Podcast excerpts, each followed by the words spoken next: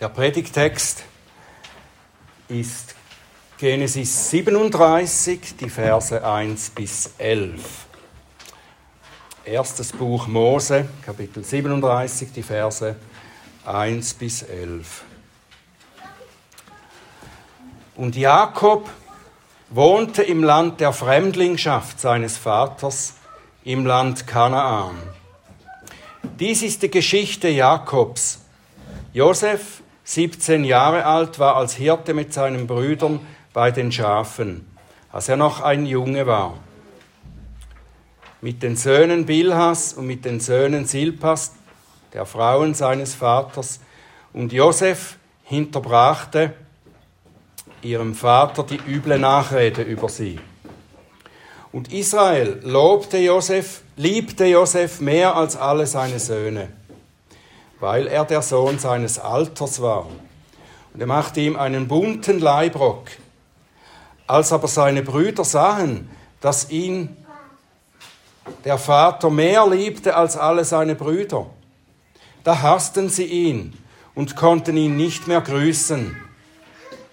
Und Josef hatte einen Traum, den erzählte er seinen Brüdern. Da hassten sie ihn noch mehr. Und er sagte zu ihnen, hört doch diesen Traum, den ich gehabt habe.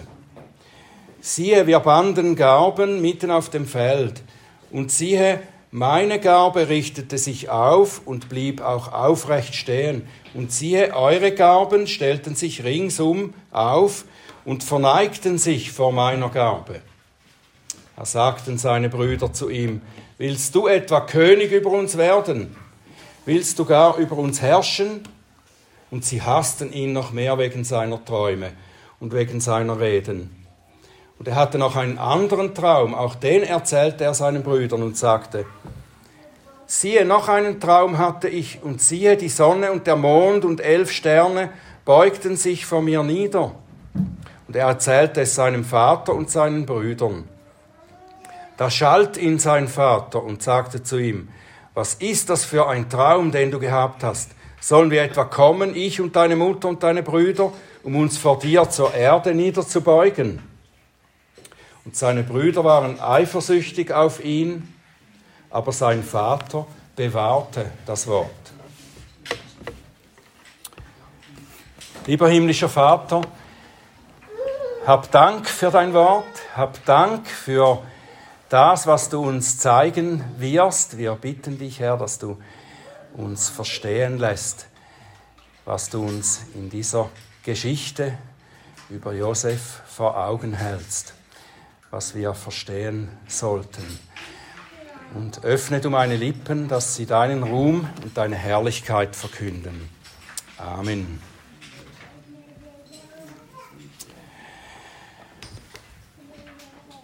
Ihr erinnert euch im letzten Kapitel, Kapitel 36, da hat Mose die Nachkommenschaft von Esau beschrieben. Esau, Jakobs Bruder. Und jetzt kommt er zurück auf Jakob und seine Söhne. Die Beschreibung dieser beiden Familiengeschichten, die unterscheiden sich ziemlich stark voneinander. Das ist die Geschichte von Esaus Nachkommen und von Jakobs Nachkommen. Bei Esau werden zahlreiche Nachkommen aufgezählt. Ihr erinnert euch an diese lange Liste. Und diese Nachkommen, das, die werden praktisch alle Fürsten und Könige. Sie wurden sehr mächtig und reich. Jakobs Nachkommen hingegen sind Hirten, sind einfache Leute, die nicht in gleicher Weise erfolgreich sind wie eben Esaus Nachkommen. Esau bekam scheinbar alle Reichtümer dieser Welt und das sofort. Jakob wartete noch Jahrhunderte, bis Gott sein Versprechen und seine, an seinen Nachkommen erfüllen wird. Der wichtigste Unterschied zwischen diesen beiden Nachkommenslinien ist aber der Unterschied zwischen Esaus und Jakobs Segen. Esaus Segen, Esau hatte ja auch einen Segen versprochen bekommen. Aber Esaus Segen war materieller oder fleischlicher Art. Jakobs Segen hingegen ist geistlich. Und dieser Segen gipfelt schließlich in der Rettung von Gottes Volk in die, bis in die Ewigkeit. Esaus Segen kam schnell zu seiner Fülle. Aber er endete auch dort, wo seine Familie zu Macht, Ruhm und Reichtum gekommen war. Mehr gibt's nicht. Jakobs Segen hingegen dauert an. Er wächst aus bis hin zu dem Kommen des Christus. Für Esau hat Gott gesorgt, für die Kürze des irdischen Lebens. Bei Jakob in Israel erfüllt er die Verheißungen des Bundes, die er schon an seine Väter Abraham und Isaac verkündet hat. Die Geschichte der Nachkommenschaft Jakobs beginnt mit einem, so könnten wir sagen, interessanten Aspekt. Mose, der berichtet, der weicht nämlich bei der Aufzählung der Nachkommen ab von der üblichen Reihenfolge. Er macht das etwas anders hier, als er das sonst tut, wenn er diese Nachkommenslisten aufzählt. Normalerweise wird ja beim Erstgeborenen angefangen in so einer Aufzählung. Der Erstgeborene, das wäre Ruben. Aber Mose beginnt so, wie wir gelesen haben. Dies ist die Geschichte oder die äh, Nachkommensgeschichte, Nachkommenslinie, Geschichte Jakobs. Und dann beginnt er Josef. Und in der folgenden Geschichte der Nachkommen Jakobs, in der gezeigt wird, wie das Volk Israel entsteht und auf sein Ziel zugeht, da steht während 14 Kapiteln Jakobs Sohn Josef im Zentrum. Nicht Ruben, der Erstgeborene, nicht Levi, aus dem später die Priester kommen, die so wichtig sind, nicht Judah, aus dem David, der König, kommt und die anderen Könige und schließlich Jesus nach, seinem, äh, nach seiner leiblichen Geburt. Nein, nicht Ruben, nicht Levi, nicht Judah, sondern Josef. Warum ist das so? Vielleicht weil Josef der Lieblingssohn Jakobs war? Ich denke nicht. Ich glaube, der Grund, warum der Heilige Geist uns Josef deshalb so prominent vor Augen malt hier, ist, dass Josef eben ein geistliches Vorbild für den Christus ist, der kommen wird. Jesus kommt nicht aus dem Stamm Ruben, auch nicht aus dem Stamm Levi, obwohl er unser hoher Priester ist und er kommt als unser König, zwar dem Fleisch nach aus dem Stamm Juda, aber als der Christus kommt er von ganz unerwarteter Seite. Er ist von Gott gezeugt. So ist Josef, der vom Vater geliebte und von seinen Brüdern verachtete, der schließlich zum Retter und Versorger der Erwählten Familie wird. Wir werden im Verlauf der Geschichte Josefs werden wir viele Parallelen zu Christus entdecken. Und heute machen wir den Anfang erst einmal. Josef war ein Fremdling, weil seine Väter Abraham, Isaac und Jakob Fremdlinge waren. Darum ist Josef auch ein Fremdling. Wir lasen am Anfang, Jakob wohnte im Land der Fremdlingschaft seines Vaters. Und das, obwohl er im Land der Verheißung in Kanaan angekommen war. Er wohnt jetzt hier in dem versprochenen Land. Esau, der gestört hätte hier drin, er ist weg. Steht nicht mehr im Weg. Er könnte dieses Land jetzt in Besitz nehmen. aber er wird ein Fremdling genannt. Das verheißene Land Kanaan ist trotzdem das Land der Fremdlingschaft, weil das Volk Gottes in dieser Welt nicht zu Hause ist. In, Im Kanaan dieser Welt. Josef bleibt ein Fremdling nicht nur in Kanaan, sondern auch inmitten seiner Familie, inmitten seiner Brüder ist er eigentlich ein Fremdling. Darauf kommen wir später noch. Josef ist auch ein Hirte, wie schon sein Vater und dessen Väter. Auch darin ist er schon ein Typus, ein Vorbild für den großen Hirten, der kommen wird. Später stieg Josef dann zwar auf bis zum zweithöchsten Herrscher in Ägypten, aber er fing als unbedeutender Hirtenjunge an.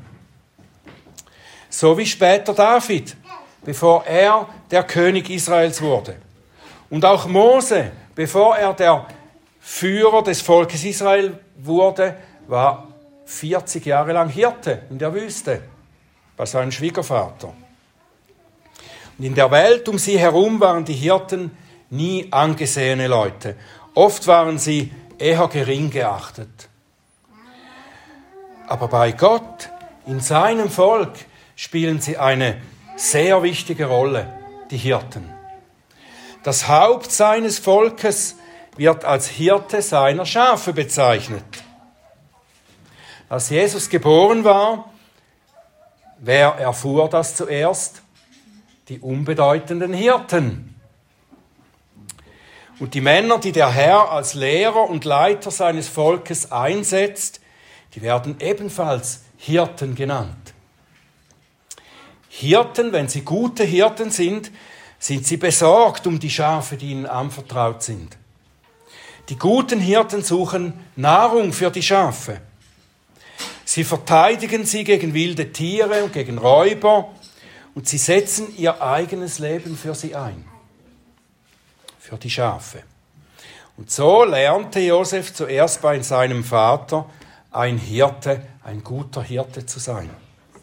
Und später wurde er durch Gottes Vorsehung ein großer Hirte für die Ägypter und versorgte sie in der Zeit der Not mit Nahrung und auch seine Familie noch später. Und dann wurde er eben zum Versorger seiner Brüder und seines Vaters, als die Hungersnot in Kanaan groß war. Josef war auch, und das ist zunächst ein problematisches Zeugnis für Jakob. Er war der Lieblingssohn seines Vaters, ganz eindeutig. Und der Grund dafür wird genannt hier Jakob bevorzugte Josef, weil er der Sohn seines Alters war. Das können wir vielleicht uns etwas vorstellen, so aus menschlicher Sicht, äh, warum Jakob so handelte und so eine Haltung hatte. Oft neigen wir ja dazu, wenn wir etwas älter geworden sind, die Kinder zu verwöhnen. In meinem Fall ist es so, dass Barbara mich oft ermahnt, dass ich unserem Enkelkind zu viel durchgehen lasse, dass ich es zu sehr verwöhne. Ich verstehe das, wie das bei Jakob gewesen sein muss. Aber wir müssen auf der menschlichen Seite sicher verurteilen, dass Jakob einen Lieblingssohn hatte und ihn gegenüber seinen Brüdern bevorzugte. Damit verursachte er nicht das erste Mal, sondern ein weiteres Mal verursachte er wieder Probleme in den Beziehungen seiner Familie. Er ist mitschuldig daran, dass Josefs Brüder ihn so hassen und dass sie nicht einmal mehr mit ihm reden. Aber ich denke, dass wir hier mehr Gewicht auf die geistliche Seite legen sollen, das mehr beachten sollten. Ich meine damit das Vorbildhafte in Josefs Leben, das wiederum auf Christus hinweist und darüber hinaus auf sein erwähltes Volk. Josef war der geliebte Sohn des Vaters. Sein Vater hat ihn so geliebt, dass er ihm eine sichtbare Herrlichkeit geschenkt hat. Er schenkte ihm ein herrliches Kleid. Ein solch buntes Kleid, das war in der damaligen Kultur eigentlich die Bekleidung eines Königs. Josefs Vater hat ihn zum König gemacht durch dieses Kleid. Und das passt eigentlich überhaupt nicht in das Bild eines Hirtenjungen. Das ließ ihn in den Augen seiner Brüder eher lächerlich dastehen. Aber dieses königliche, königliche Kleid, mit dem der Vater ihn in seiner Liebe bekleidet hat, hat eben auch eine prophetische Dimension. Josef war tatsächlich später zu einem König geworden in Ägypten.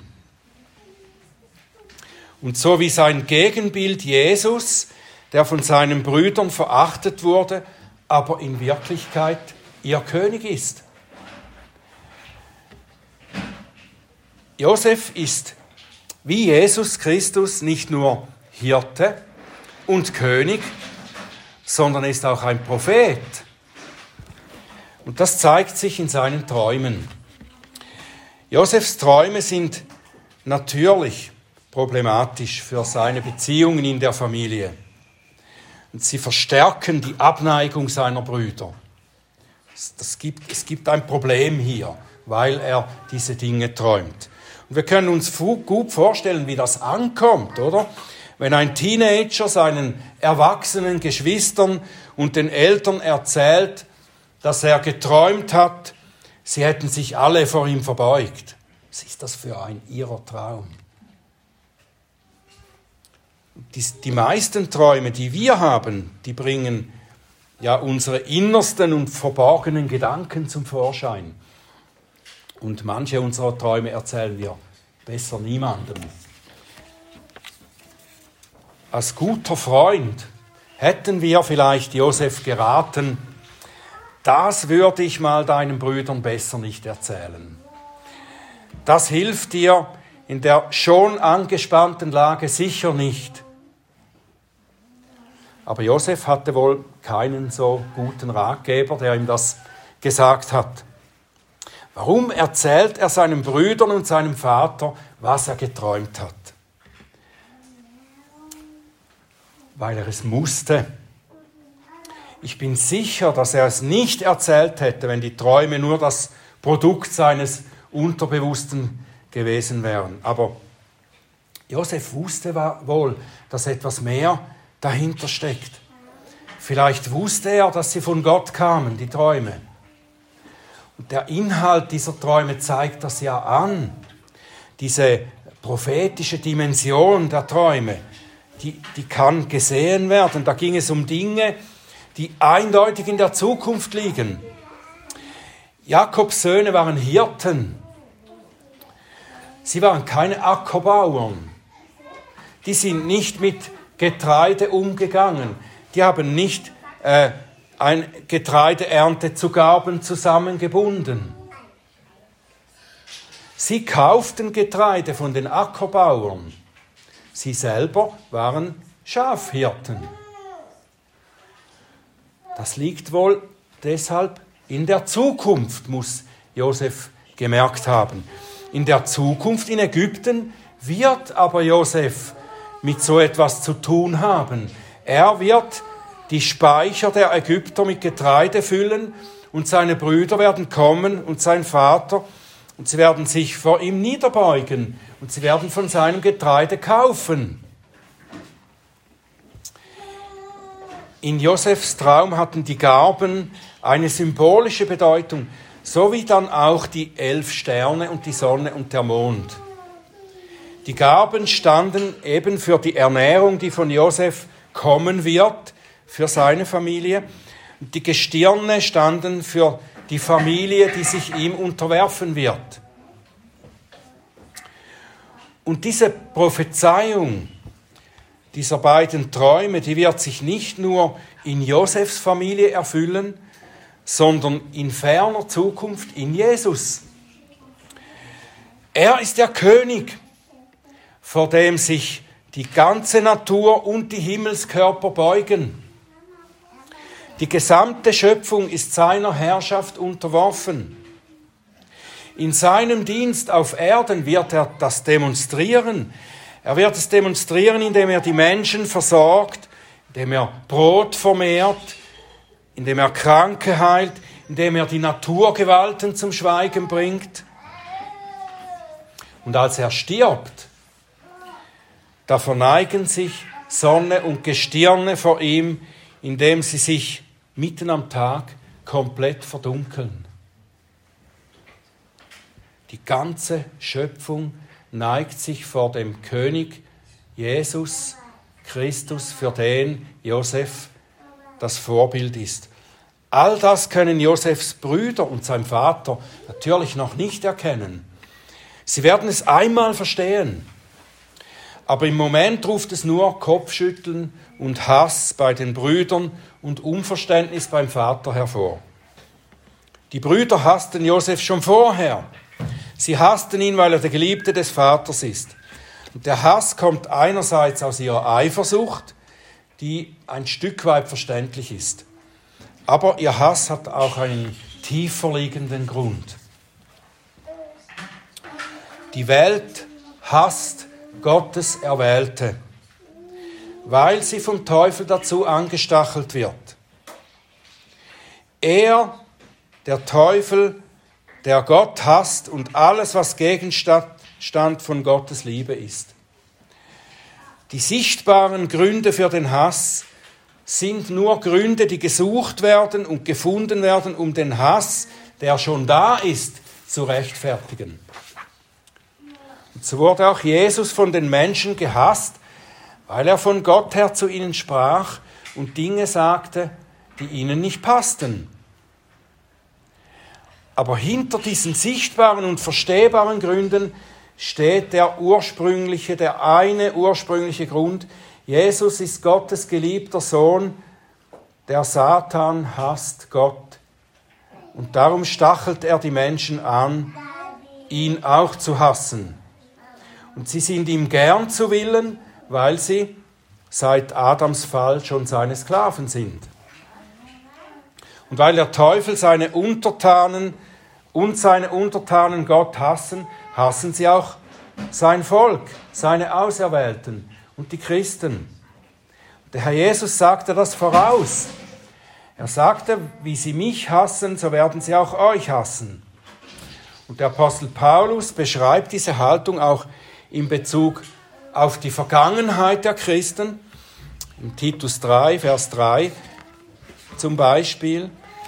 Denn einst waren auch wir unverständig, ungehorsam, gingen in die Irre, dienten mancherlei Begierden und Lüsten, führten unser Leben in Bosheit und Neid, verhasst, einander hassend. Das ist die Grundhaltung. Der Hass, der kommt aus uns heraus. Der hängt zusammen mit unserer eigenen Eigenliebe. Es liegt in der Natur des Menschen, der Gottes prophetische Botschaften ablehnt, nicht hören und nicht annehmen will, dass er in diesem Hass verharrt. Josefs Brüder werden später von diesem Hass Abstand nehmen und Josef um Vergebung bitten. Sie werden sich tatsächlich buchstäblich vor ihm niederbeugen. Im Moment sind sie aber lange noch nicht so weit. Auch sein Vater Jakob reagiert zwar nicht mit Hass, aber er ist doch empört. Er ahnt wohl, dass an diesen Träumen mehr dran ist als Josefs Selbstüberschätzung.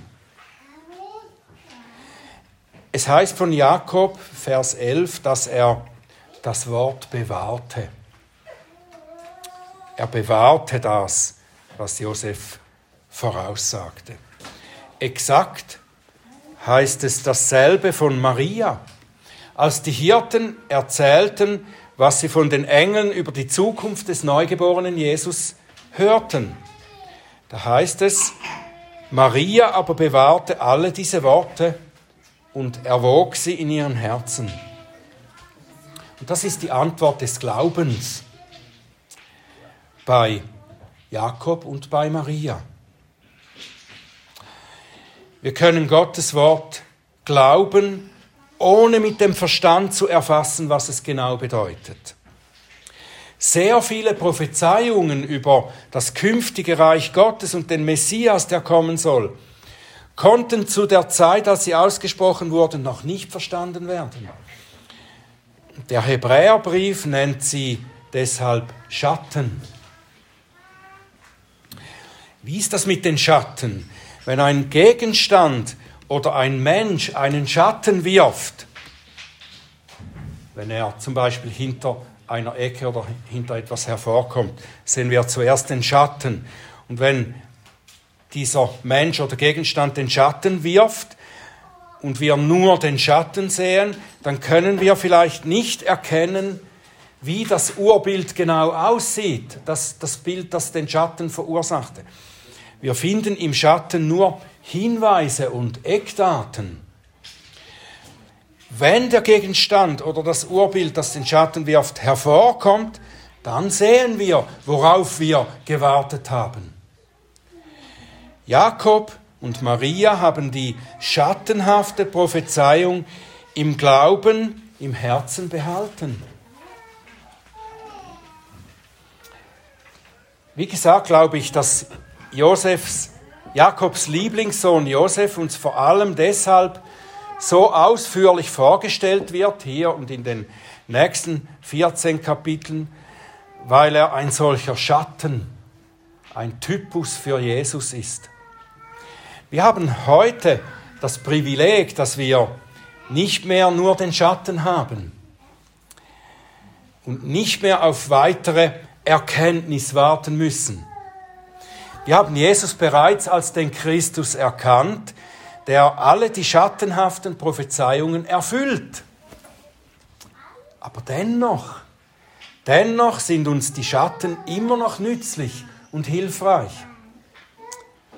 Sonst würden wir das Alte Testament nicht mehr lesen, oder? Wir bekommen durch diese Schatten unsere Erkenntnis des Sohnes Gottes vertieft. Wir erkennen in ihnen, in diesen Schatten, Aspekte des Christus, die uns ohne sie nicht in gleicher Weise bewusst würden. Oder wir werden zumindest erneut an sie erinnert. Und lass mich deshalb diese Aspekte aus der, aus der ersten Vorstellung von Josef noch einmal zusammenfassen. Josef war ein Fremdling in dieser Welt und sogar unter seinen eigenen Brüdern. Jesus war ebenso ein Fremdling in seiner ganzen irdischen Lebenszeit. Er wurde von seinen Brüdern ohne Grund gehasst. Josef war vom Vater in besonderer Weise geliebt und mit der Herrlichkeit eines königlichen Kleides versehen. Jesus ist der geliebte Sohn des Vaters, der König seines Volkes. Er regiert sein Volk als der gute Hirte. Josef war der unerkannte Prophet, der seinen Brüdern Gottes Wort sagte. Jesus ist der Prophet, der Gottes Wort nicht nur sagt, sondern er ist selber das Wort Gottes. Er ist der, von dem Mose sagte, einen Propheten wie mich wird Gott senden, auf ihn sollt ihr hören. Und wenn wir das tun und ihm nachfolgen, müssen wir zwar ebenso wie er von vielen verachtet und gehasst werden und missverstanden werden aber wir werden als Söhne Gottes seine Herrlichkeit teilen. In Römer 8, Vers 16 heißt es, der Geist selbst bezeugt mit unserem Geist, dass wir Gottes Kinder sind. Wenn aber Kinder, so auch Erben, Erben Gottes und Miterben Christi. Wenn wir wirklich mitleiden, damit wir auch mit verherrlicht werden. Und 1. Johannes 3, ersten Verse. Seht, welch eine Liebe uns der Vater gegeben hat, dass wir Gottes Kinder heißen sollen. Und wir sind es. Und deswegen erkennt uns die Welt nicht, weil sie ihn nicht erkannt hat.